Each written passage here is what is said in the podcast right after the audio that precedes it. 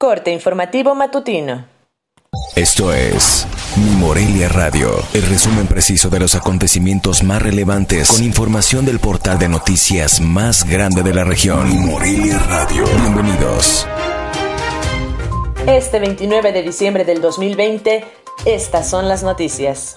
La Universidad Michoacana de San Nicolás de Hidalgo informó que las intensas gestiones de recursos extraordinarios no han cesado, por lo que se vislumbra la posibilidad de que esta casa de estudio acceda a recursos extraordinarios. El presidente de la Asociación de Comerciantes y Vecinos del Centro Histórico de Morelia, Alfonso Guerrero Guadarrama, exhortó a las autoridades estatales y municipales a que también apliquen a los comerciantes informales o ambulantes las mismas medidas sanitarias o protocolos de salud que tienen que seguir los establecimientos formales en el primer cuadro de la capital michoacana. El Instituto Nacional Electoral informó que recibió las solicitudes que registran coaliciones rumbo a las elecciones de 2021.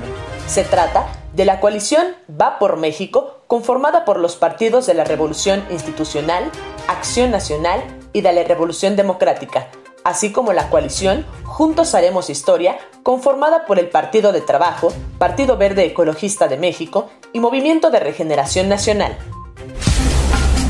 Los apagones que se registraron la tarde del pasado lunes afectaron a 10.3 millones de usuarios de la Comisión Federal de Electricidad, principalmente de las regiones centro, occidente y noreste del país. Lo anterior lo dio a conocer la comisión a través de un comunicado en el que también informó que los apagones ocurrieron tras la salida de operación de dos líneas de transmisión. La mañana de este martes se registró un sismo de magnitud 6.2 grados en la ciudad de Croacia. El saldo preliminar es derrumbes, daños materiales y personas fallecidas. Informó desde Morelia, Michoacán, Cintia Arroyo.